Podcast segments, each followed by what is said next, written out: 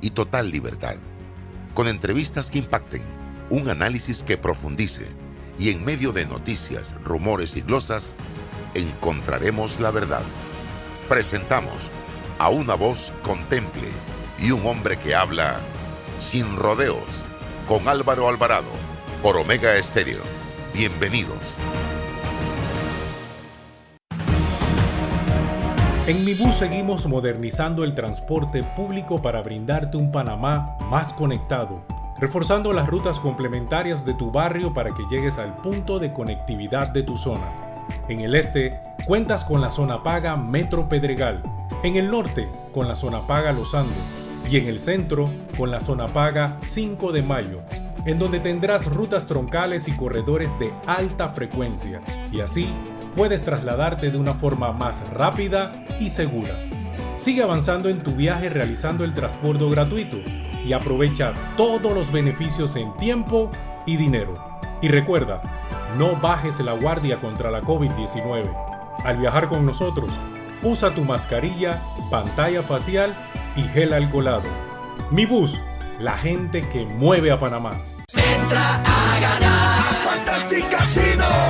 En Fantastic Casino, esta semana premiamos tu juego con bonos por jugar con más de 1750 a la semana por cliente. Miércoles y domingo desde las 10 de la mañana. Mañanas jubilosas con Malcolm Ramos. La tarima virtual con DJ y en vivo desde las 4 de la tarde de miércoles a sábado. Llega septiembre y entra a ganar con sorteos en todos los Fantastic Casinos el viernes desde las 6 de la tarde. Y esta semana, desde la tarima virtual, la presentación de Abdiel Núñez y Manuel de Jesús Abrego con el cubetazo a 5.95 más ITBM, presentando tu tarjeta Winner Club. Esta y todas las semanas el mejor entretenimiento lo tiene Fantastic Casino, los casinos más seguros de todo Panamá. Desde que empieza un nuevo día, la vida nos da motivos para seguir adelante. Por nuestra familia, por nuestros amigos, por nuestros sueños. Y en Caja de Ahorros, nuestro motivo eres tú.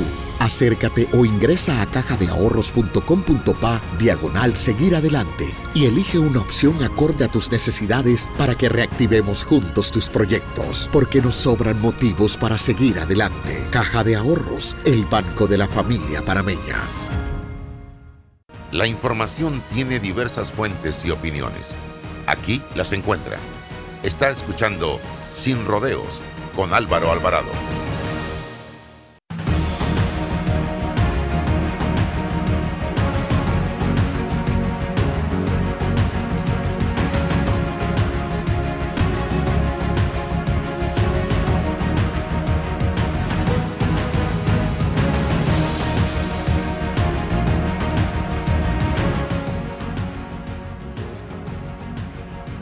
¿Qué tal amigos? Tengan todos muy buenos días. Bienvenidos a este su programa Sin Rodeos a través de Omega Estéreo, cobertura nacional. Nos sintonizan en todo el país y mucho más allá de lunes a viernes de 8 y 30 a 9 y 30 de la mañana. Bien, César Relova con nosotros como todos los días. Y hoy vamos a estar hablando sobre el tema laboral, el tema del empleo, el tema de las contrataciones en el sector privado, con especialistas en la materia, con estudios que se han hecho. Estará con nosotros Ignacio Casillas y también René Quevedo. Pero creo que debemos hacer un paréntesis para hablar de la actividad, la vigilia que se llevó a cabo ayer en la Asamblea Nacional de Diputados. Un poquito testimoniar nuestra participación. César también estuvo allí. Eh, yo llegué al Parque Porra frente a la Cámara de Comercio a las 3 y 20 de la tarde aproximadamente. Y cuando llego ya se sentía un ambiente de patria. Fueron llegando personas principalmente clase media profesional y empresarios.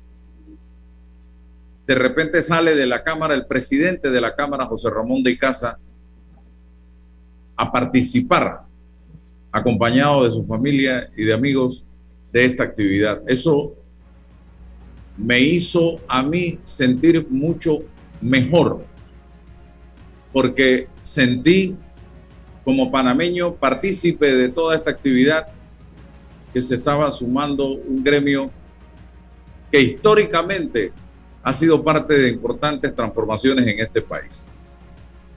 Caminamos, llegamos a la asamblea y cuando llegamos a la asamblea había también allí un número importante de ciudadanos. ¿Cuántos eran?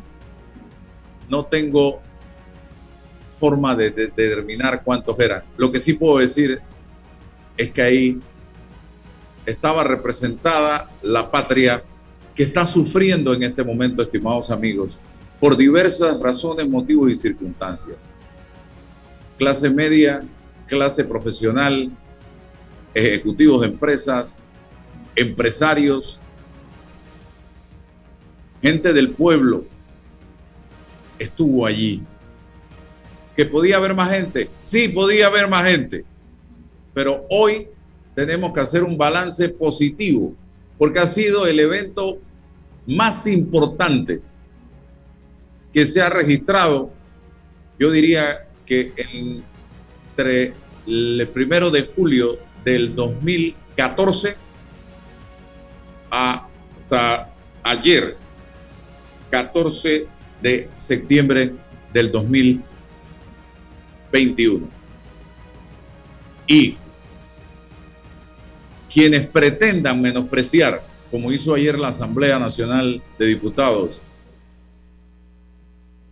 este sentimiento que alberga muchos pero muchos malestares de la población, porque ahí había malestar por la situación económica, malestar por el desempleo, malestar por la inseguridad, malestar porque lo estoy perdiendo todo con la hipoteca, el préstamo, malestar porque la luz está cara, porque no tengo agua, malestar porque, oye, no tengo citas médicas, porque no se me atiende en el sistema de salud, porque mis hijos no han podido regresar bien a las escuelas todavía, malestar por la corrupción, por la falta de justicia. Había una serie de malestares acumulados que logró o que lograron reunirse ayer allí alrededor de un órgano del Estado que le ha dado la espalda al pueblo y que está haciendo lo que le da la gana. Y yo lo decía claramente ayer. Y no puede ser que 71 diputados de la República estén siendo controlados por un solo hombre en esa asamblea. Y vi a un diputado cedeño burlándose de la manifestación, que donde estaban los pobres. Y yo le contesto al diputado cedeño, los pobres no pueden llegar porque ustedes se están quedando con el dinero del pueblo panameño, con esos grandes presupuestos para la Asamblea Nacional. Los pobres no pueden llegar porque tienen que estar a esa hora viendo cómo consiguen para poner la mesa. Pero sí están sufriendo lo mismo que están sufriendo los que estaban allí por culpa de ustedes, que se estaban burlando ayer de un movimiento que está haciendo historia en este país y que los únicos responsables son ustedes de que se haya dado ese movimiento. Y si ustedes en la asamblea, ese grupo que se burla de todo, lo quiere desconocer, sepan, sepan que están cavando su tumba política. Y yo le decía ayer a la gente, allá arriba, cuando subí, porque me pidieron que por favor dieran las palabras, que hoy se esconden del pueblo, hoy no quieren salir, hoy nos ponen barreras, nos ponen policías, y mañana usted los verá yendo a las casas de cada uno de los electores buscando el voto. Entonces usted dígale, lárguese de aquí, aquí no lo quiero, ponga una cerca usted también y no permita que ese político que cada vez que usted intenta llegar a la asamblea le pone una muralla y le pone policía y entre a su casa. Entonces, y yo también digo ya para aterrizar, usted no critique porque usted no fue porque usted no participó, pero tiene los mismos problemas que tiene el resto de la población panameña. Y si tú te quedaste en casa y no fuiste y estás criticando en vez de aportar, en vez de sumarte, entonces tú eres parte del problema y no eres parte de la solución. Y lo que estábamos allí, estamos tratando de construir un mejor Panamá. Estamos tratando de legarle a nuestros hijos un mejor país, un país de oportunidades y no estar escuchando de manera permanente hoy día a jóvenes decir, estoy buscando fórmulas para irme del país, porque en este país no veo la posibilidad de seguir adelante y de desarrollarme profesionalmente. Entonces, si nosotros, César, mi persona, René, eh, y todos los que estábamos allí, no hacemos algo hoy, vamos a perder el país y nos vamos a quedar en la casa criticando con Twitter y cuidado que mañana no vamos a tener ni señal para tuitear. Pero eso es lo que parece que algunas personas no entienden. Nos están quitando hasta la cuchara de las manos. Y todavía hay gente que critica lo de ayer. Por favor, hombre, seamos conscientes. Don César.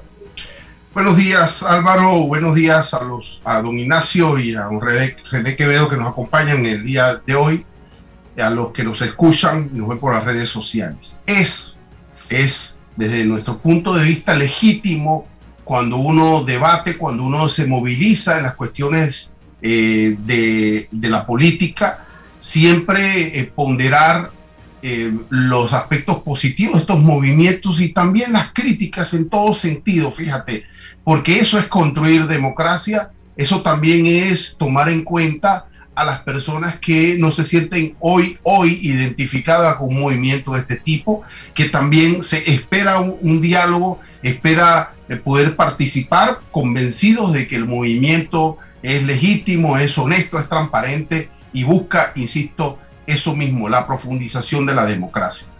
Ahora, en el aspecto de fondo de lo que ayer pasó, Álvaro, me quedo con el mensaje, el mensaje hacia los partidos políticos y las organizaciones políticas llamadas independientes. Este mensaje de ayer les dice, Álvaro, que no es cierto que monopolizan, que ellos monopolizan la, el, el debate, el diálogo, y la intermediación entre los problemas de la sociedad y el Estado. Eso no es cierto ya. Hay una sociedad organizada que debate y discute la autoexpresión, que ya no se conforma con esas organizaciones. Y no solo, insisto, hablo de los partidos políticos, porque también las organizaciones independientes se quedan impávidas e inmóviles ante la situación de este país. Así que ese movimiento fue un movimiento de autoexpresión, diciéndole a esas organizaciones, no nos está representando. Si no se reforman, si no se moderniza, si no se transparenta van a fenecer. No los vamos a reconocer y, vamos y van a perder legitimidad política. Segundo mensaje para el Tribunal Electoral. Ese movimiento de ayer le dice al Tribunal Electoral que le estamos dando un espaldarazo para que institucionalmente defienda la democracia panameña. Que no se deje. ¿Por qué? Porque ante la democracia constitucional de la que hoy se arropa el Parlamento, cuando nos dice que tiene la legitimidad formal para debatir las leyes, hay una democracia popular que le interesan las cuestiones de fondo.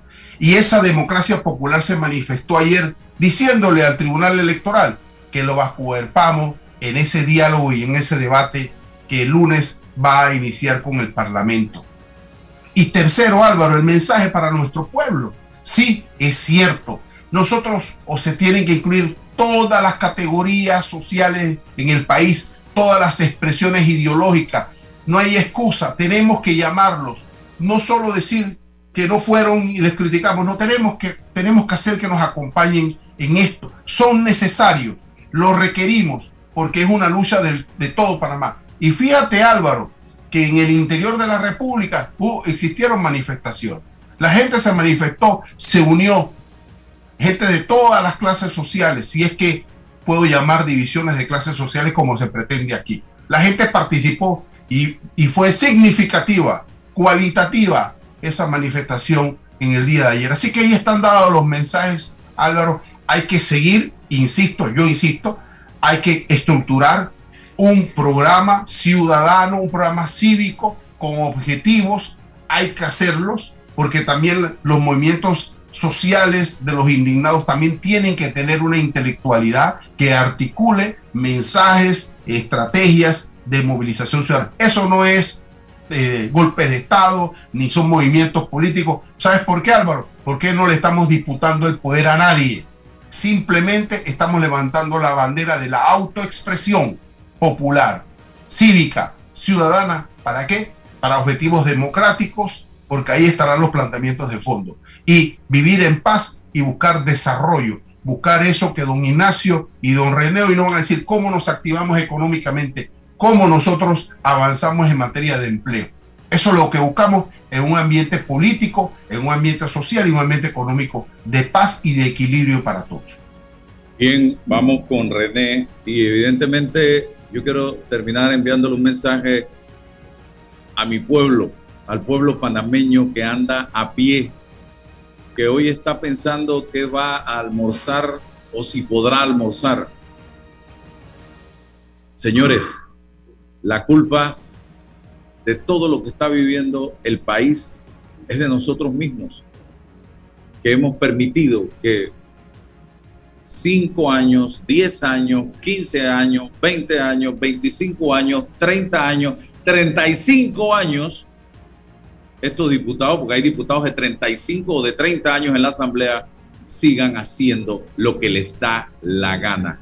Y ellos a la vez responsables de que usted hoy no tenga un trabajo y de que usted no sepa si va a tener para comer hoy o para comer esta tarde. Entonces, allí está la matriz del problema. Y si usted no quiere verla, bueno, allá usted. Pero es una responsabilidad compartida. Vamos, René, ¿qué te pareció el movimiento de ayer eh, desde tu perspectiva? Eh, buenos días, eh, muchas gracias por la invitación. bueno, yo, yo, creo que es un mensaje que creo que se está mandando. para mí, al margen, digamos, de las interpretaciones pues que estoy seguro que hoy a lo largo del día van a surgir. Creo que es importante que nosotros entendamos que el divisionismo nos está matando. Eh, eh, de alguna manera estamos permitiendo que se nos que se creen castas. estamos esto viéndolo como un tema de... Se está hasta cuestionando quién tiene derecho a, a convocar protestas eh, nos, están, nos están dividiendo en castas, eh, nos, están, nos estamos nosotros mismos, porque es un tema que nos estamos haciendo nosotros mismos, derechas e izquierdas, ricos y pobres, eh, gobierno versus no gobierno, vacunados versus no vacunados, o sea, nosotros estamos creando las mismas castas, ¿ok?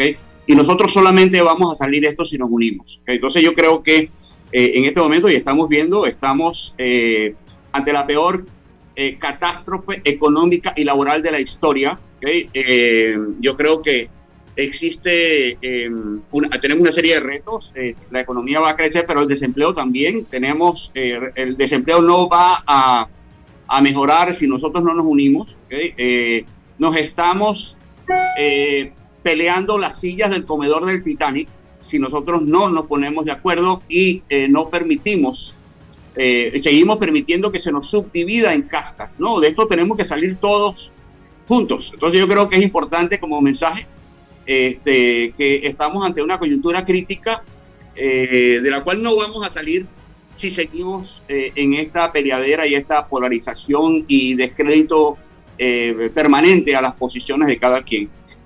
no tenemos que ser amigos, pero definitivamente es más lo que nos une que lo que nos divide pero si tenemos liderazgo que resalta nuestras diferencias, lamentablemente siempre vamos a estar rodeados de enemigos porque no vamos a ver al, al, al coterráneo eh, como miembro del mismo equipo. Al, final del día, si al gobierno le va mal, eh, a todos nos va mal. Entonces creo que es hora de, realmente juntarnos y, entender que estamos ante una situación que nos, va que nos está afectando a todos y que no va a cambiar si nosotros no nos ponemos de acuerdo a echar el país eh, eh, adelante entre todos, con nuestras diferencias. En nuestras diferencias están nuestras fortalezas.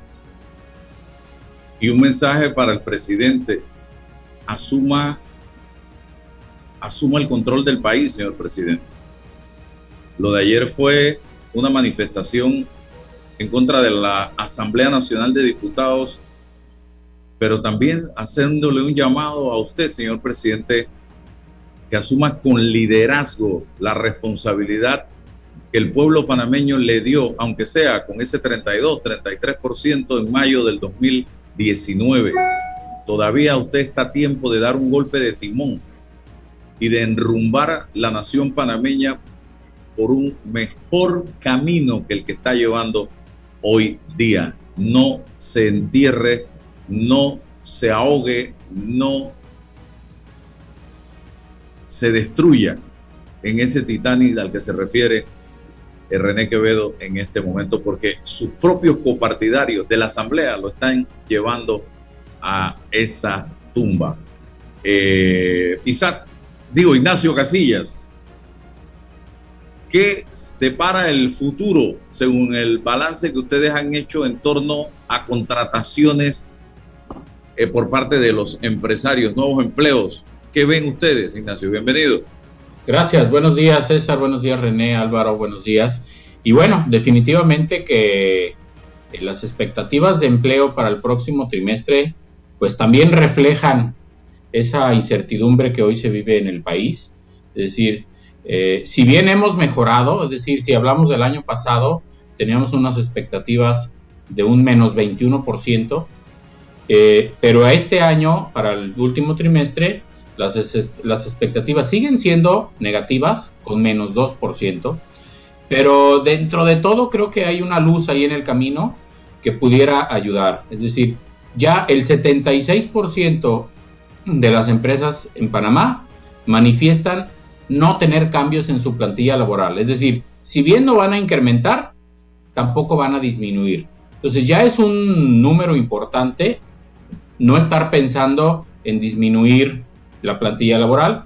Hay un 9% que considera que va a incrementar su plantilla laboral y hay un 8% que considera que la va a disminuir, ¿no? De ahí sale ese menos 2%. Ya si nos vamos a los sectores, por lo menos hay tres sectores con expectativas positivas. El sector construcción es el que tiene las mejores expectativas de empleo para el siguiente trimestre, que es con, con 7 puntos porcentuales. Después está agricultura, minería y pesca con 4 puntos porcentuales, manufactura con 3 y comunicaciones y transportes con 1%. En el caso de servicios está en ceros, pero el sector comercio todavía ve una disminución de menos 4%. Si nos vamos a, a, las regiones, la región occidente tiene una expectativa positiva de 5%, Ciudad de Panamá con 2%, lo que es este, provincias centrales está en 0%, y bueno, Colón, que ya tiene muchos trimestres este, en negativo, bueno, continúa con unas expectativas negativas de menos 4%, ¿no? Entonces, ese es el panorama que se ve en el empleo. Eh, creo que eh, si podemos realmente en Panamá reactivar los proyectos que están ahí en puerta, eso va a ayudar a generar mayor empleo. Si bien todavía tenemos un monto importante de contratos suspendidos, este, ya estamos iniciando la tercera fase del, del sector terciario para reactivar esos contratos. Y bueno, yo estoy seguro que en la medida en que esos proyectos que, que sabemos que ahí están y que están en un proceso administrativo, en el momento que esos proyectos se den, definitivamente el panorama en el empleo en Panamá, en Panamá cambiará. Me llama la atención, René, y luego a César también, 49% de empleos se están perdiendo, según eh, algunos de los documentos que estuve leyendo, y también el incremento de los jóvenes que ni estudian ni trabajan, los llamados ninis. Hablemos de eso también. Sí, este, bueno, eh, básicamente en base a los empleos del sector privado asalariados, los, los, empleos formales que había antes de la pandemia, que eran 873.750, eh, la mitad, o sea, 49%, eh, desaparecieron o están suspendidos. Eh, esto Eh, esto da una idea de la, de la dimensión del impacto. El sector privado perdió 327 mil empleos formales. Para tener la, poner las cosas en perspectiva, México, con 126 millones de habitantes y 55.5 millones de empleos, en el 2020 perdió 647 mil empleos. Nosotros, 4 eh, millones y medio mal contados, con 1.6 millones de empleos, perdimos 327. Así que tuvimos 327 mil. tuvimos un, impacto masivo. Esto varía por sector. Eh, en el sector eh, hoteles y restaurantes y bares, tres de cada cuatro empleos formales que había antes de la pandemia desaparecieron o están suspendidos. Entonces, eh, eh, obviamente tenemos todavía 81 eh, mil contratos suspendidos en el sector terciario, obviamente comercio, hoteles, restaurantes, etcétera, todo lo que es turismo. Y, y, eso pesa bastante. Estamos, de hecho, este año se está dando la contradicción de que la economía se está, se está expandiendo, de hecho se va a expandir, eh, eh, lo han dicho todos los eh, varios organismos internacionales, hasta 10-12% va a crecer debido a las exportaciones de cobre y la recuperación del mercado externo, pero el sector interno se va a mantener deprimido, muy condicionado a las restricciones de movilidad, y eso lo estamos viendo. por ejemplo, no solamente en contratos reactivados, sino en nuevos contratos. La, la ministra Doris Zapata, en la, una sesión plenaria, del diálogo por la Caja del Seguro Social, eh, señalaba que el Mitradel estimaba que este año iban a procesar 200 mil nuevos contratos laborales, eh, con lo cual yo estoy de acuerdo con esa estimación. Eso, es, eh, eso sería aproximadamente el 53% de los 378 mil contratos que tramitó Mitradel en el 2019, año en el que se crearon 52 mil empleos todos, todos informales, como punto de referencia. A agosto, agosto de este año, en Mitradel ha procesado 108 mil eh, nuevos contratos laborales, 108 mil 676 para ser exacto. Y a esta fecha, en el 2019, eh, Mitradel había procesado 267 mil 235, es decir, vamos, eh, estamos en una cifra 40% que es 40% de lo que había en, el 2019. O sea, vamos 60% por debajo. Y esto es reflejo eh, de, la, de la incertidumbre que existe, efectivamente. Eh, el, peor enemigo de la reactivación es la incertidumbre. Y de alguna manera, como digo yo, eh, creo que este es un país con, donde 70% de los empleos son presenciales. Así que las restricciones de movilidad, mientras haya cuarentenas, toques de queda, controles de acceso, etcétera, esto va a seguir masacrando el empleo y una cuestión muy importante, cuatro de cada cinco trabajadores que perdieron y siguen perdiendo sus trabajos son trabajadores que ganaban menos de 750 dólares mensuales. Entonces creo que eh, eh, tenemos que una, para, para, mí no existe ninguna restricción de movilidad que se justifique en este momento. También tenemos que dosificar un poco la narrativa del terror. Cada vez que alguien habla de una nueva cepa, de una nueva variante, alguien pierde el empleo o alguien no se le contrata eh, y necesitamos inyectarle liquidez a la economía urgentemente, cosa que tiene que venir a través de inversión extranjera y financiamiento bancario, pero no, podemos olvidar que la banca también está enfrentando dificultades, eh, tiene liquidez, sí, pero hay una mora importante, así que estamos ante un reto eh, clave. Y pero para mí lo más importante de todo esto, independientemente de la, de la, de la complejidad, y yo estoy seguro que vamos a salir de esto, es eh, este ambiente de polarización y lo vimos ayer y un poco las críticas que ha habido, a, como señalabas antes, a la, manifestación de ayer. Eh, este, este, este clima que hay eh, de, que, eh, de, busca de, busca de búsqueda de culpables y no de soluciones, particularmente un problema que no entendemos. No entendemos la dimensión de esto. El impacto socioeconómico de la pandemia será muy, muy superior al impacto sanitario. Entonces creo que tenemos que ponernos de acuerdo, tenemos que decidir porque tenemos de alguna manera una lógica perversa de destrucción de empleo. Eh, e, este, este, esta paranoia eh, eh, sanitaria, y, no estoy culpando al gobierno, creo que existe en las redes, etcétera, cada vez, como, como, decía antes, si, estamos, si, mientras haya miedo, el, el, consumo se va a restringir, ¿ok? Y mientras no haya consumo, no va a haber reactivación económica y menos de empleo. Entonces creo que estamos ante un reto pero lo más importante es que esto es superable, depende de nosotros, es relativamente, entre comillas, sencillo lo que hay que hacer, eliminar restricciones de movilidad sin condiciones, sin restricciones, y eh, de alguna manera dosificar un poco esta, esta narrativa del terror eh, que está eh, creando una paranoia sanitaria, insisto, que ya, ya lleva medio millón de víctimas, ya se han destruido 427 mil empleos, y, había ya 146 mil desocupados antes de la pandemia. Así que entonces eh, nosotros tenemos que decidir qué vamos a hacer.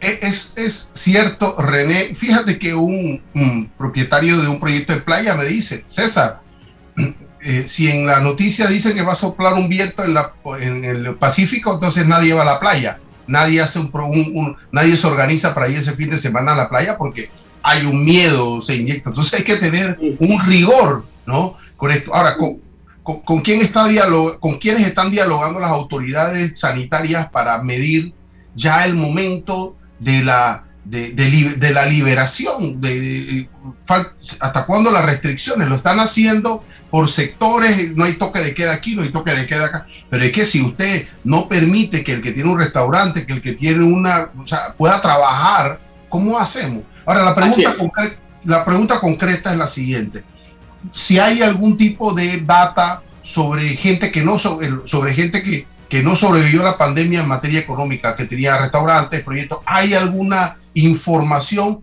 sobre cuánta gente se nos quedó en el camino que hoy no puede ofrecer empleo a nadie? Es correcto, bueno. Sí, definitivamente. Eh, eh, se estima eh, que hasta 40 mil, particularmente microempresas, desaparecieron. 2.700 restaurantes desaparecieron. Eh, solamente el 15% de los, eh, de los trabajadores de, los hoteles han sido reactivados.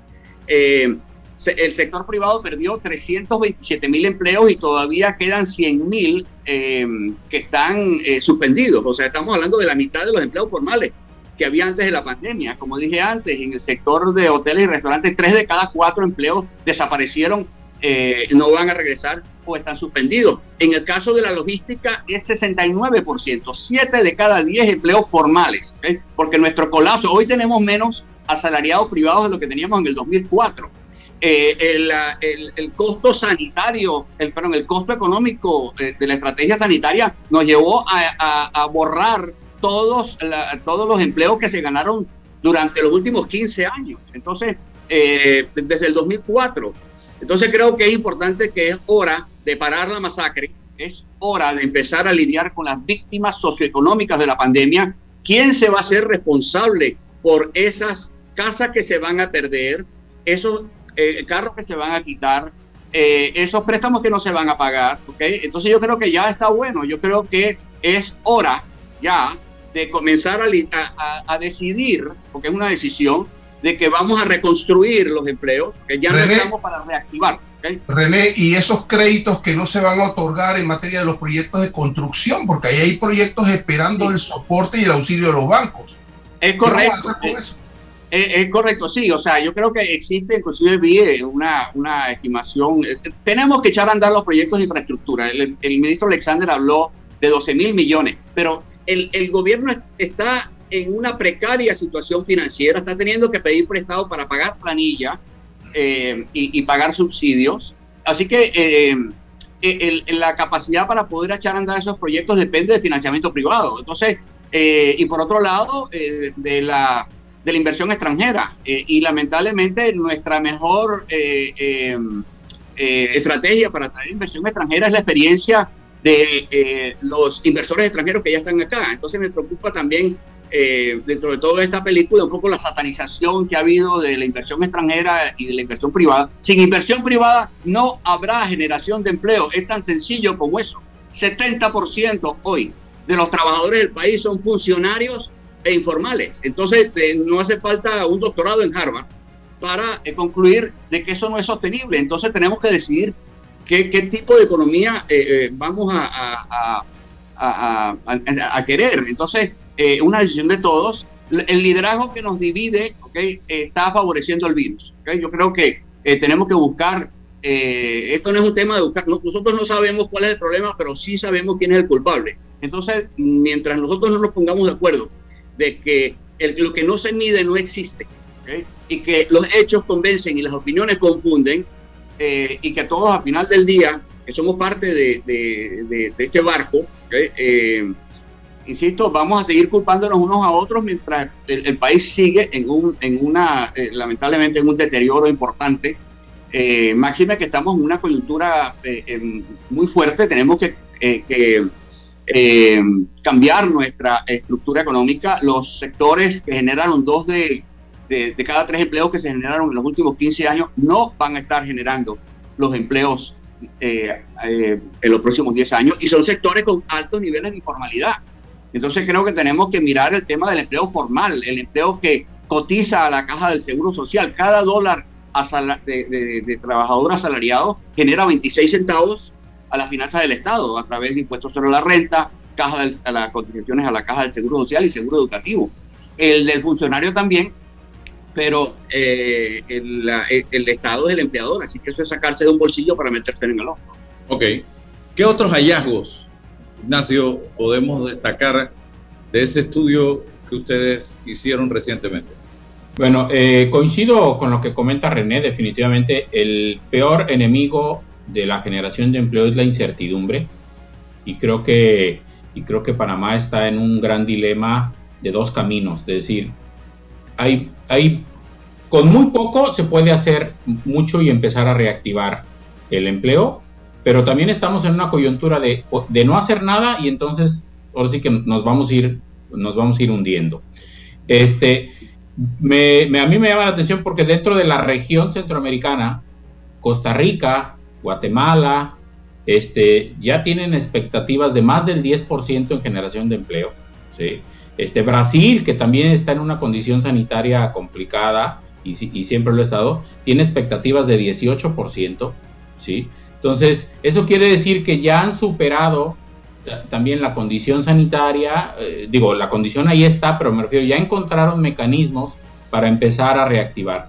Definitivamente, eh, cuando vemos crecer el trabajo informal, el trabajo informal no genera desarrollo. El trabajo informal sí puede ser que sea una solución para generar ingresos a las, a las familias, a las personas, pero no está generando desarrollo en el país ni en las personas. Entonces creo que eh, hay que echar a andar esos proyectos de infraestructura que están ahí y eso en automático va a jalar el resto de los sectores. Ignacio. sí. sí yo, quisiera acotar un, un, tema eh, eh, que mencionó Ignacio, eh, que, no quiero dejar eh, que, pase, desapercibido al referirse a Costa Rica. señores, los ticos nos están robando el mandado. los, los, Costa Rica es proporcional a su economía el país que más inversión extranjera está trayendo en el mundo. Y la inversión genera empleo las empresas que vienen van a crear empleos formales. Entonces yo... tiene buen salario mínimo también Costa Rica. Correcto. Yo coincido totalmente con lo que está diciendo Ignacio y efectivamente eh, tenemos que ponernos de acuerdo. Eh, sí, vamos a tener que vivir con esta, esta situación sanitaria, pero eh, hay países que lo, que lo están superando. Cancún tiene 80% de ocupación hotelera, nosotros tenemos 7%. Entonces, creo que es cuestión de, decidir qué es lo que queremos hacer. Pero, ahí, ahí está planteado el problema, Ignacio y, René. ¿Por qué? Porque sí, podemos conceptualizarlo como divisionismo, pero fíjese, las autoridades sanitarias del país se pueden convertir en unas campeonas mundiales en materia del manejo y de la gestión del tema de la pandemia, pero solo están mirando sus números solo están mirando su marco de responsabilidad y qué ocurre con la economía y qué ocurre con lo social. Entonces, si nosotros no dialogamos y le presentamos el problema, señores, ¿hasta cuándo ya? No, se trata solamente de que ustedes salgan con la medalla de oro en esto, porque van a ser perdedores en la materia económica. Y tenemos que planteárselo, pero la retórica entonces nos dice que estamos dividiendo, que estamos siendo conspiradores con la salud eh, pública y no estamos mirando los números. ¿cómo, ¿cómo escapamos de esta retórica que, lo que no pretendemos es dividir al país, sino presentar la agenda nacional y decir, señores, reaccionen. Ya no nos basta en el manejo de sus números que ustedes nos digan, bueno, ya no hay toque de queda en Bocas del Toro. Ya no hay toque de queda andaría. Pero ¿y, el, ¿y qué pasó con el centro neurálgico del país? Porque están mirando los números. Y otro problema que no están viendo y que para mí tiene una importancia vital porque es otro Titanic eh, que ya está echando agua, es la educación. Ese, ese estudio que ustedes hicieron, Ignacio, refleja la ausencia de talento. Y eso lo dicen los empresarios. Y hoy el empresario, más que nunca, está buscando un perfil específico para tareas específicas. Y Panamá no le está dando ese perfil específico. Entonces, si vemos eso y vemos que si ya veníamos mal en materia de educación, hemos perdido dos años prácticamente con esto de la pandemia, ¿dónde estamos y qué talento, qué perfil, qué recurso humano vamos a tener para hacerle frente a la demanda que están haciendo las nuevas empresas? Esto es para preocuparse, Ignacio. Sí, por supuesto. E, ese es todo un tema que, que si bien ya venía siendo un problema, la pandemia vino a agravarlo. Para que tengamos una idea, en el 2011 el 34% de las compañías decían no contar con el talento necesario. 2011. Para el 2021, 10 años después, el 54% de las empresas dicen no contar con el talento necesario. Es decir, esa brecha se hizo más grande. ¿Qué está pasando? Lo que pasa es que la formación de talento que normalmente se hace en las empresas son formadoras de talento. Las universidades están con programas educativos en crisis. Eh, creo que la pandemia tomó a las universidades sin un esquema real para poder mantener la educación a distancia que generó un conflicto y eso hizo que se agravara el tema. Yo digo, este es un tema que no se va a resolver eh, en uno o dos años, este es un tema incluso pudiera ser generacional, ¿sí? Hay que empezar a trabajar y yo creo que hay cuatro grandes, eh, cuatro grandes actores para resolver este tema. Uno, somos los individuos, ¿eh? Yo siempre le digo a las personas, no dejes en manos de un tercero tu desarrollo profesional. No le eches la culpa a la universidad, no le eches la culpa porque la empresa no te capacita. Hoy tienes la facilidad de capacitarte en lo que quiera y mucho de eso ni cuesta. ¿eh? Entonces, el primero es, yo como individuo tengo que tener una cultura de continuo aprendizaje. Tener una carrera profesional no es más que el principio de, de todo el desarrollo profesional, no es el final, es el principio. Porque hoy el talento en las organizaciones no se mide por lo que sabes, se mide por la capacidad que tienes de aprender. Porque lo que hoy sabes, ni siquiera sabemos si de dentro, dentro de dos años sirve. Recordemos que el conocimiento también se vuelve obsoleto. Entonces, primero yo como persona tengo que tener esa disposición de un aprendizaje continuo. Segundo, definitivamente, las escuelas de bachillerato y de universidades que son formadoras de talento necesitan replantear los modelos educativos para actualizarlos y llevarlos a lo que las industrias están requiriendo. Porque un gran factor que hoy influye es, la implementación de la tecnología. Entonces nosotros estamos graduando dentro de cinco o seis años a un médico cirujano que ya no va a entrar a un quirófano, va a hacer una cirugía a través de un robot. Estamos graduando a un ingeniero agrónomo en cuatro o cinco años que para sembrar va a utilizar drones. Y no es tan futurista, ¿eh? la verdad es que eso ya está a la vuelta de la esquina. ¿sí? Cuando hablamos del futuro, hablamos de un par de años, porque esto va muy acelerado, empujado por la tecnología. Por otro lado están las empresas, por supuesto.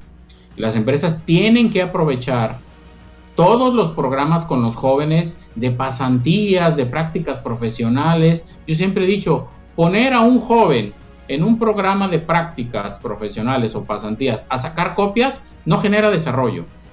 Entonces hay que aprovechar a los jóvenes, tienen mucho talento, tienen mucha disposición, son muy innovadores, ¿sí? Y son muy creativos y eso es algo que se requiere hoy en las organizaciones.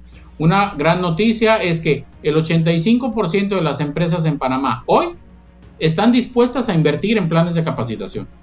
Porque cuando no tienes el talento, hay que crearlo. Y efectivamente las universidades van atrás.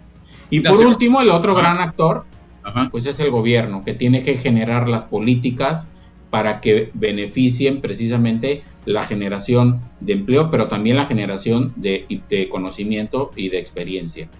Muy, muy breve, eh, vi algo en materia del sector construcción que me llamó la atención, pero al mismo tiempo viene a mi mente que está entrando CAPAC y Suntraga una negociación donde se está planteando un incremento salarial, una exigencia de incremento salarial que no voy a entrar a juzgar eh, de 7.5 por año, lo que nos da en cuatro años un 30% de incremento salarial en este momento. Eh, ¿qué, ¿Qué hallazgo hay allí? Y luego, René, su opinión sobre esto y hacia dónde nos puede llevar. Eh, bueno, yo, yo creo que tenemos que... Antes, René, dale la oportunidad a Ignacio para que nos diga... Ah, ah perdón, Y luego tú opinas. Bueno, definitivamente que, bueno, eh, si hay un reto que se tiene en las organizaciones que tiene que ver con salarios. Es más, hoy sigue siendo el primer motivador para que una eh, persona acepte o no una oferta laboral, se sigue evaluando en mayor proporción el salario. Entonces, pero, sí. pero vi en el informe que el sector construcción reporta los planes de contratación más fuertes. Sí, exacto. Este el, sector, el sector construcción es el que tiene las expectativas de crecimiento para este siguiente trimestre, octubre, noviembre y diciembre, más altos con 7 puntos porcentuales.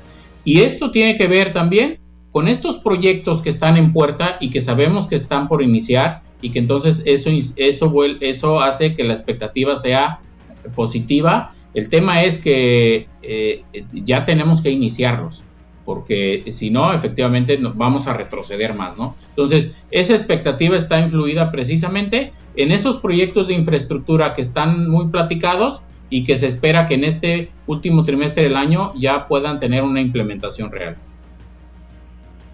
René.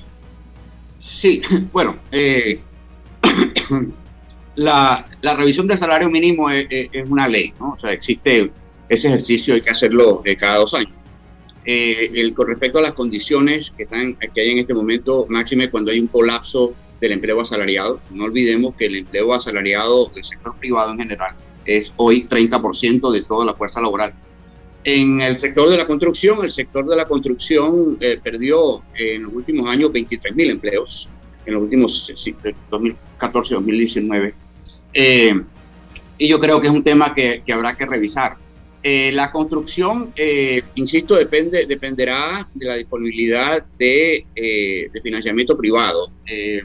todos estos proyectos dependen de alguna manera de la banca. entonces yo creo que en ese sentido el sector, el sector de la construcción es el sector más endeudado. desde el punto de vista deudas a la banca, es un sector que está en dificultades, sumamente endeudado, seguido por el comercio entonces, eh, eh, no sé hasta qué punto estén las condiciones dadas. Eh, se va a llegar a algún tipo de acuerdo. Yo espero que prime la, la, la, cordura y que se puedan, se puedan hacer, digamos, los ajustes necesarios, digamos, y yo creo que, insisto, es un tema que van a tener ellos que, que, que acordar.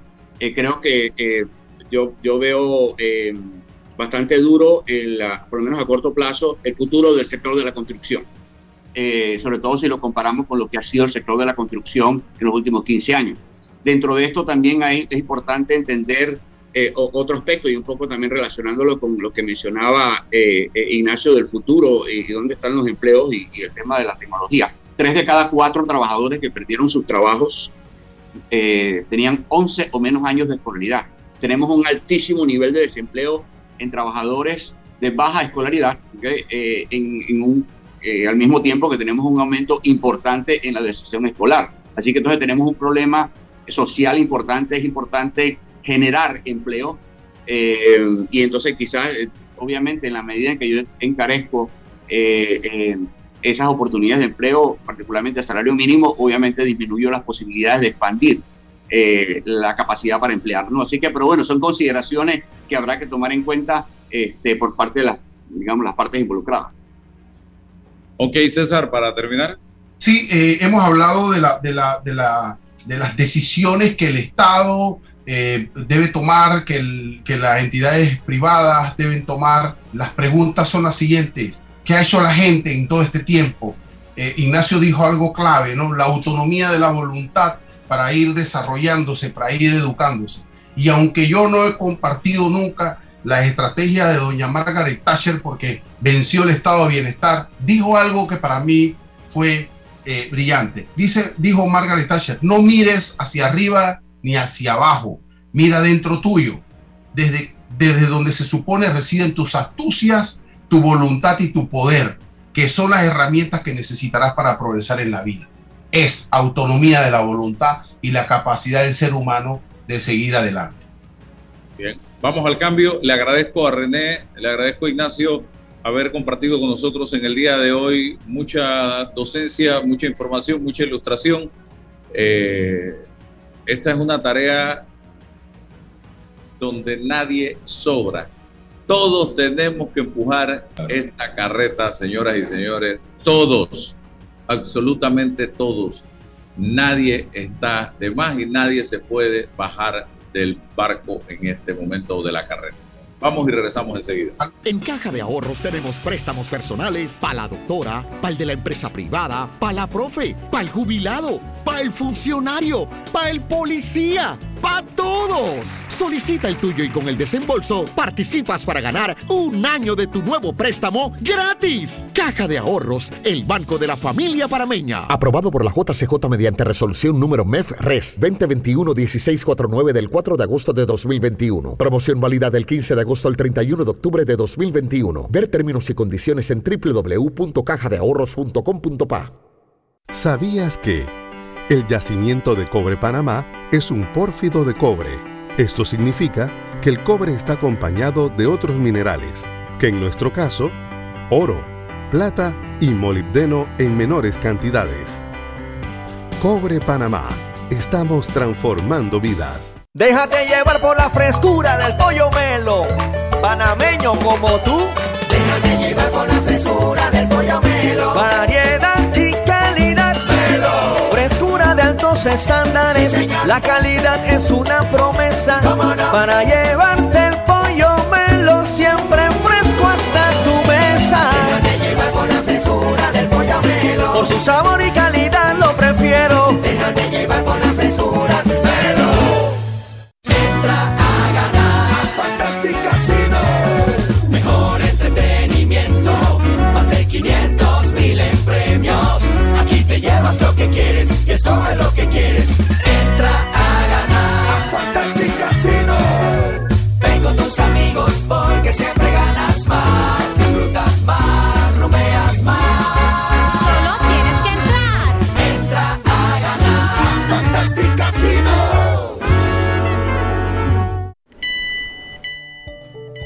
Estimado usuario, evita sanciones. No te quites la mascarilla ni la pantalla facial. No ingieras alimentos y ningún tipo de bebidas dentro de trenes y estaciones. Respeta las normas. Cuida tu metro. Descarga ya la nueva billetera electrónica nacional BEN de Banco Nacional de Panamá, tu app de cuenta virtual que te permitirá realizar pagos, consultas, recargas, transferencias y retiros en cajeros automáticos, todo de manera fácil, rápida y segura. Envía y recibe dinero utilizando tu celular. Banco Nacional de Panamá, grande como tú. En Mi Bus seguimos modernizando el transporte público para brindarte un Panamá más conectado reforzando las rutas complementarias de tu barrio para que llegues al punto de conectividad de tu zona. En el este, cuentas con la zona paga Metro Pedregal, en el norte, con la zona paga Los Andes, y en el centro, con la zona paga 5 de Mayo, en donde tendrás rutas troncales y corredores de alta frecuencia, y así puedes trasladarte de una forma más rápida y segura. Sigue avanzando en tu viaje realizando el transporte gratuito y aprovecha todos los beneficios en tiempo y dinero. Y recuerda, no bajes la guardia contra la COVID-19. Al viajar con nosotros, usa tu mascarilla, pantalla facial y gel alcoholado. Mi bus, la gente que mueve a Panamá. Oye, ¿tú ya te vacunaste? No, aún lo estoy pensando. Pero si las vacunas son una esperanza de volver a una vida normal y salvar vidas. Hoy desde Panama Ports queremos enviarle un mensaje a los panameños. Vamos todos a vacunarnos como un país que quiere salir adelante, con positivismo y buena actitud. Por eso, ponle el hombro al COVID-19 para que juntos podamos salir adelante. Presta atención a los lugares y días donde estarán vacunando. Panama Ports, 25 años unidos a Panamá. Bueno, me voy a comer con una estrella. Mmm. Espérate, ¿y tu esposa sabe? Claro, ella sabe que la estrella del sabor es American Star. Y por eso en la casa comemos delicioso. American Star, el tasajo, jamón, chorizos y embutidos más suaves, económicos y con el sabor que le gusta a todos. ¡Oh! ¿Me invitas a conocer esa estrella? Busca la estrella roja y azul American Star, la estrella de tu cocina. Hay un delito que va en aumento, que se aprovecha de la buena fe de los ciudadanos. Yo estoy aquí construido aquí en mi carro solamente suyo y mi persona.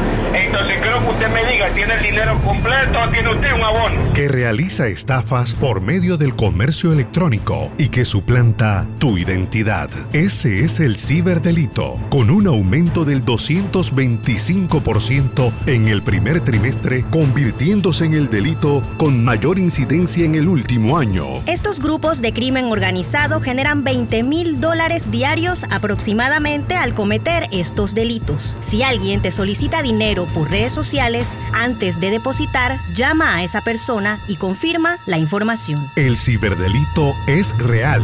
Denúncialo al 507-2988 o al 104. Un mensaje de la Policía Nacional, el Ministerio Público y esta emisora. Desde que empieza un nuevo día, la vida nos da motivos para seguir adelante. Por nuestra familia, por nuestros amigos, por nuestros sueños. Y en Caja de Ahorros, nuestro motivo eres tú. Acércate o ingresa a cajadeahorros.com.pa diagonal seguir adelante y elige una opción acorde a tus necesidades para que reactivemos juntos tus proyectos, porque nos sobran motivos para seguir adelante. Caja de Ahorros, el banco de la familia parameña.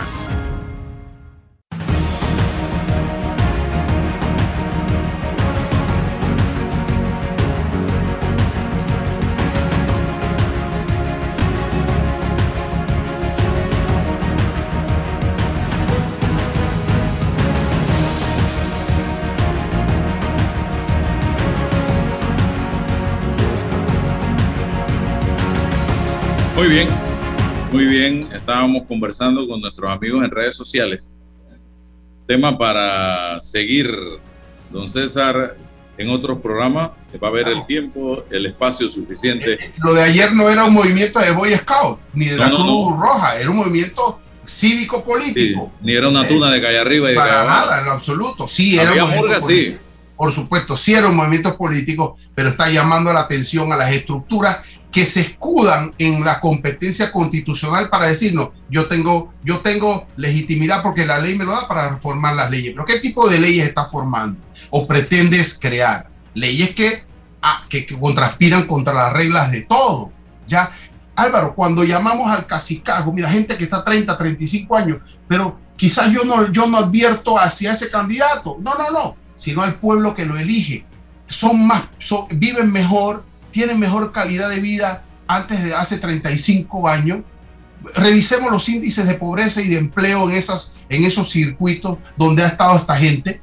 Viven peor, Álvaro. Pero entonces Sí. tenemos que llamar la atención es a ellos, al pueblo ese que los elige por cociente, por medio, por lo que sea. Pero es la conciencia de esa gente cuando ellos llegan nuevamente a darles una bolsa, a darles un dinero. Viven mejor.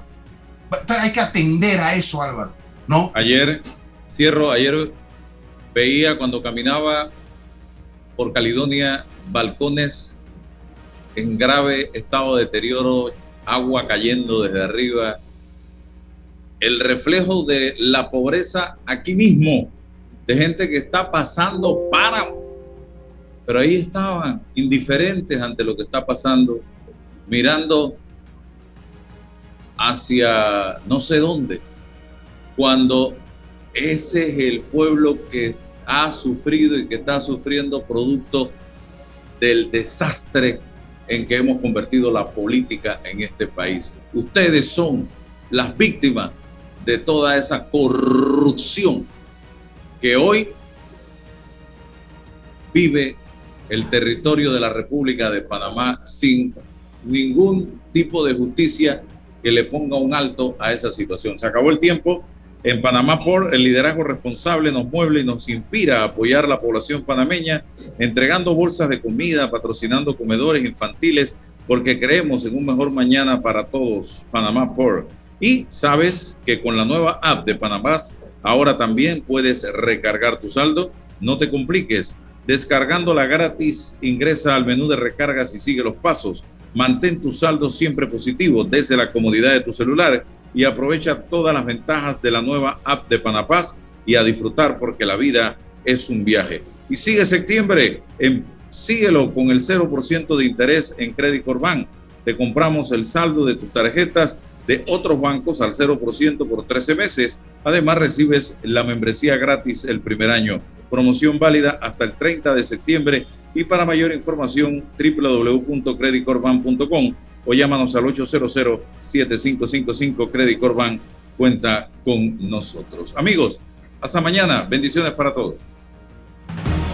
La información de un hecho se confirma con fuentes confiables y se contrasta con opiniones expertas. Investigar la verdad objetiva de un hecho necesita credibilidad y total libertad. Con entrevistas que impacten, un análisis que profundice y en medio de noticias, rumores y glosas, encontraremos la verdad. Presentamos